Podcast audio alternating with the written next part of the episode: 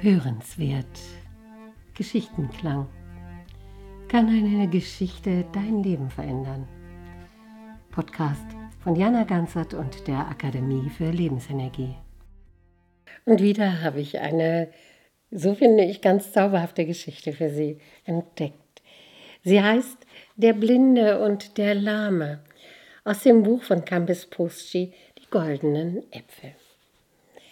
Ein Blinder irrt orientierungslos durch den Wald.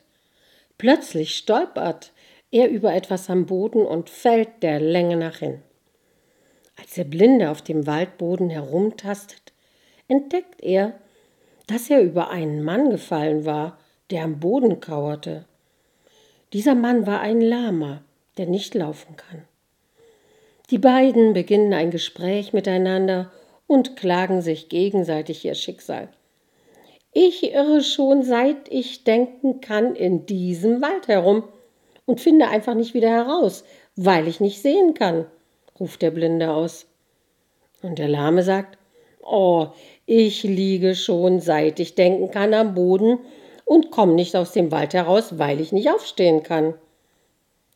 Und während sie sich so unterhalten, ruft der Lahme plötzlich aus, Ich hab's, du nimmst mich auf den Rücken und ich werde dir sagen, in welche Richtung du gehen musst. Zusammen können wir aus dem Wald herausfinden. Laut Aussagen des alten Geschichtenerzählers symbolisiert der Blinde die Rationalität, der Lahme die Intuition.